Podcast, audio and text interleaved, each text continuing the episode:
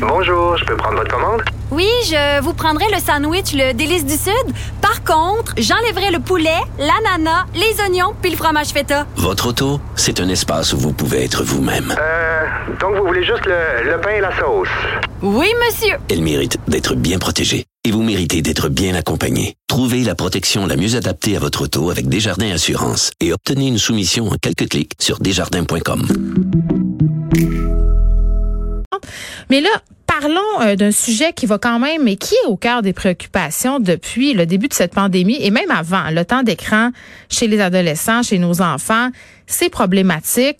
Et qui dit un prolongement de ce 28 jours, dit Geneviève et d'ailleurs tout le monde à la maison qui nous écoute, euh, on va devoir trouver des façons, des méthodes pour éloigner nos enfants euh, des écrans. Et j'en parle tout de suite avec Suzanne G. Chartrand, qui est porte-parole du collectif Debout pour l'école, parce que les jeunes, malheureusement, passent trop de temps d'exposition devant les écrans. Elle a signé deux textes qui sont qui seront pardon publiés euh, bientôt dans notre section Faites la différence.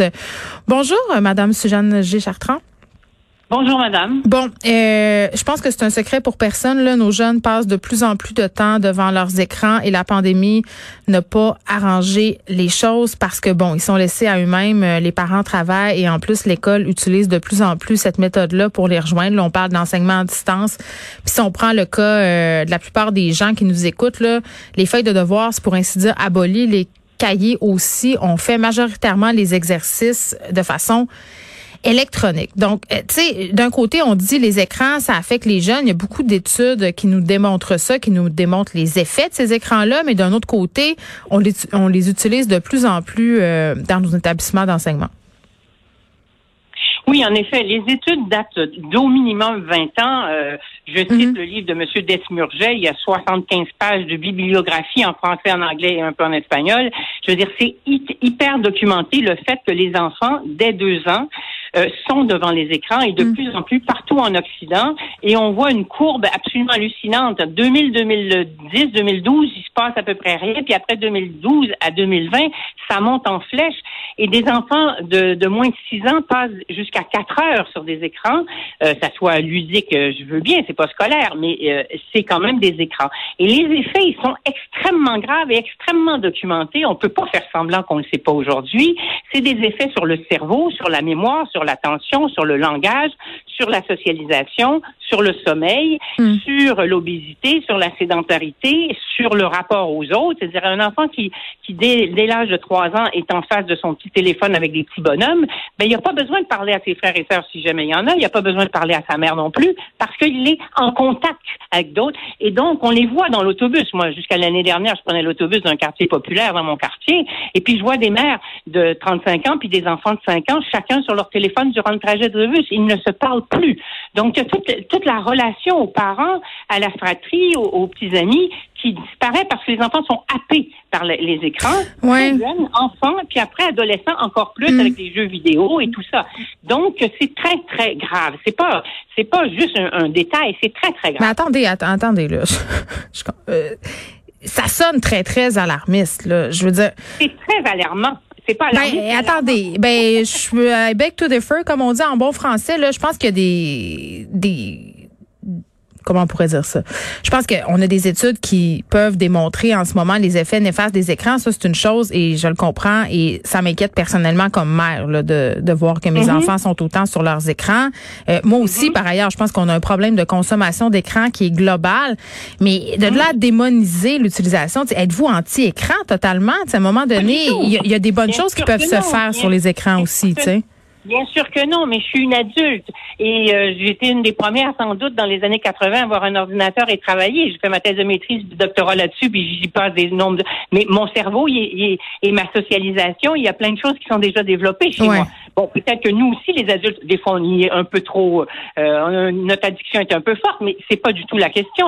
Et les écrans sont fondamentaux. Les écrans, c'est-à-dire tout, tout le tout le, le- tout le travail int- informatique et électronique, je veux dire, qui nous permet d'avoir accès à des tonnes de, de concerts de, d'informations extrêmement précieuses. Et, c'est précieux. La question n'est pas là. C'est devant les. Je parle des enfants et des adolescents, c'est-à-dire des gens de moins de 20 ans. Hmm. Et là, les enjeux sont tout à fait différents que l'exposition de vous, de moi et de ceux qui nous écoutent peut-être aux écrans. Donc, je parle de ça. Et une fois qu'on dit que on sait que c'est dangereux, qu'il faut que les enfants soient beaucoup moins longtemps devant les écrans, ben l'école doit faire son boulot. L'école doit faire en sorte qu'ils soient moins euh, addicts euh, dans, dans, une situation d'addiction. Comment on fait ça? Plus. Parce qu'on est en pandémie. on les oui, mais même avant la pandémie, l'école faisait pas ce boulot-là beaucoup. Et puis là, durant la pandémie, je veux dire, il y a une façon de faire autrement. Et, et, dans le deuxième texte que j'ai fait, je montre entre autres que je veux dire, il y a, là, on impose aux, enseignants et aux enfants, aux, élèves, pardon, de 4e hmm. et 5e secondaire, un jour sur deux, d'être devant des écrans.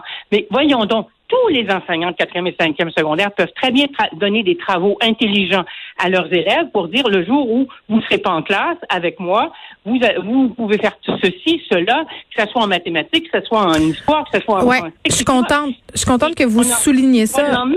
Madame Chartrand, euh, je m'excuse là de vous interrompre. Tu sais, on a eu des rencontres de parents avec les enseignants, des enfants et tout par rapport à ce qui se passait en ce moment pendant la pandémie. Euh, tout est transféré du côté électronique. Là. Il y a même plus de feuilles, il y a même plus de cahiers. Donc en ce moment, c'est un peu difficile, tu sais, de de dire à des enfants ou de dire à mes enfants, ben écoutez, euh, vous allez manipuler du papier et des livres puisque les professeurs, puis je mets pas ça sur l'eau des professeurs du tout. Là, c'est la situation qui l'oblige. Ben ne peuvent pas, pour des raisons de santé publique, manipuler des cahiers, des papiers. Oui, je veux bien.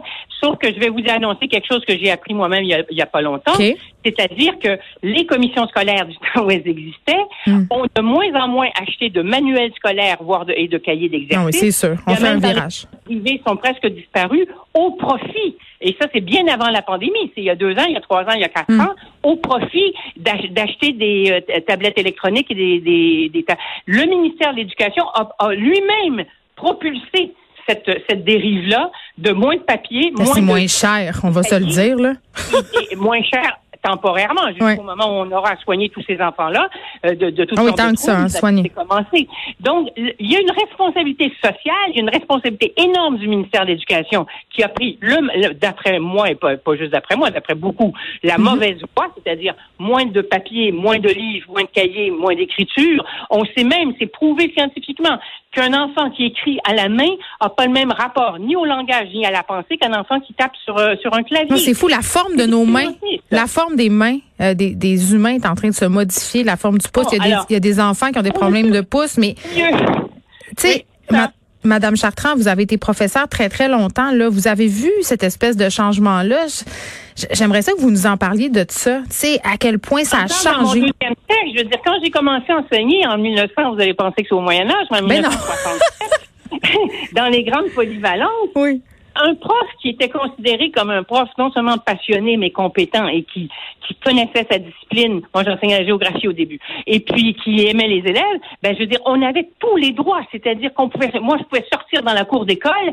J'enseignais la géographie physique et, humaine. Et puis faire euh, avec de la boue dans, dans, dans la cour qui n'était pas encore pavée, euh, du merci, euh, faire le torrent, les méandres et expliquer ça. Et les élèves adoraient ça. On hmm. pouvait aller dans le village expliquer le nom des rues et d'où ça venait euh, et, faire un peu d'histoire. On pouvait euh, faire toutes sortes d'activités. J'en ai fait jusqu'à la fin des années 80 et amener mes élèves au euh, au théâtre et puis à des expositions puis expliquer plein de choses. Là, on ne peut plus rien faire. On ne peut plus sortir même de, de sa classe, mais pas à cause de la pandémie, à cause de toute une vision très bureaucratique, très euh, euh, de, de l'école, où les enseignants sont devenus presque des gens qu'on contrôle du matin au soir pour voir s'ils font mm. les heures dans leur classe, mais qui ont plus le droit des initiatives. Essayez d'amener vos élèves au théâtre. En ce moment, c'est la croix et la bannière.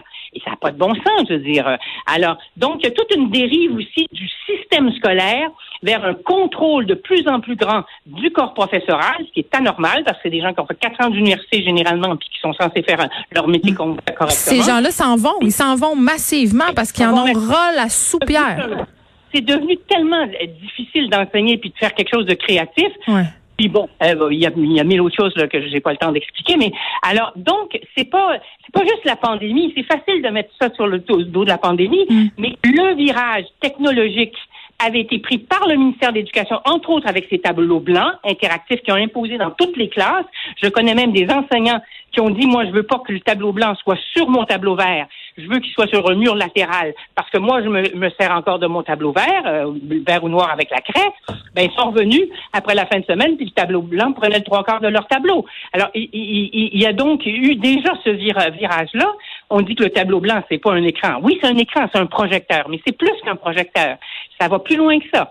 Alors, euh, et donc, s'il y a eu ce virage-là, il y a eu le virage de moins de livres, moins d'achats de livres au profit de plus de tablettes hmm. et euh, moins d'achats de cahiers. Et donc, là, on se retrouve en pleine pandémie avec la situation que vous avez décrite, c'est-à-dire que les, enfants n'ont pas chez eux leur livre de maths ou de livre d'histoire ou de leur grammaire. mais je vais aller plus loin que ça. Ils sont démunis, les enfants, maintenant, devant les livres. Ils ne savent plus quoi faire avec ça. Absolument. Mais ça, c'est le drame de, c'est la rêve, les parents sont pas les premiers responsables de ça, c'est l'école qui est responsable de ça. C'est l'école qui est responsable de transmettre ce goût des livres, ce goût de la lecture, parce que la lecture sur un écran, la lecture assise dans un fauteuil, c'est pas la même chose, on le sait. Et les enfants, ce qu'ils font sur dans les écrans, c'est constamment d'aller d'une page à l'autre, etc. Donc, ils sont dans la vitesse absolue, ils sont pas dans la réflexion, ils sont pas dans l'intimité d'eux-mêmes, de leurs émotions. Alors, c'est très différent de lire un livre, euh, peu importe lequel, et puis d'être sur des écrans, aller chercher. On dit tout est sur Internet, mais tout est, mais tout est pas égal sur Internet, la qualité de l'information. Et bon, on, dit qu'on est dans une société d'analphabètes fonctionnels qui ont de la misère à comprendre un texte. Tu sais, à un ben moment donné. Sont bons. Qu'est-ce qu'ils peuvent savoir si ce qu'on dit sur Octobre ou sur euh, la guerre d'Espagne ou, ce que vous voulez sur les Mohawks ou sur euh, Oka, c'est vrai ou c'est pas vrai dans l'article qu'ils vont lire? Ils n'ont aucune culture de base pour choisir le texte qui va être le plus hmm. juste sur le plan euh, historique, par exemple. Donc, c'est facile de dire tout est là, mais tout n'est pas accessible de la même façon aux élèves aussi jeunes. Peut-être des universitaires sont capables de, de, faire la part des choses euh, sur des événements politiques et dire bon ben ça c'est un point de vue, mais il y en a d'autres. Mais des jeunes de moins de, enfin je parle essentiellement des élèves de l'école primaire et secondaire. Euh, pour ce que je connais plus, Bon, je connais l'université, mais c'est autre chose. Mais, euh, mais non, ils peuvent pas faire la part des choses. Donc, prétendre que c'est une source extraordinaire d'information, oui, pour des adultes cultivés et qui savent faire la part des choses, mais pas pour des adolescents et des enfants. Votre texte euh, Stopper les écrans sera publié dans la section Faites la différence euh, cet après-midi à 14h. Et j'ai envie de vous demander, Madame Chartrand, vous n'avez pas envie de vous présenter en politique, vous, pour briguer le ministère de l'Éducation? Il me semble que vous seriez bonne. L'école aurait besoin de vous. Hein? Oui, bien gentil de votre part, mais je suis sûre qu'on ne voudrait pas. Ben, je suis pas sûre de ça, moi. Madame. Ça fait déjà plus de 50 ans que je suis avec le ministère de l'Éducation. J'ai eu des contrats au ministère de l'Éducation euh, et euh, on a mené des batailles importantes, mais depuis, je considère que depuis 30 ans, euh, on peut pas, je veux dire, le pouvoir est trop concentré dans les mains de ceux qui l'ont. Il n'y a pas de diversité de points de vue possible, y compris de point de vue scientifique. Alors, en tout cas, on va vous encourager à continuer à écrire. On pourra vous lire dans le journal sur ben, le site web dès 14 h Très gentil. Suzanne G. Chartrand, porte-parole du collectif Debout pour l'école.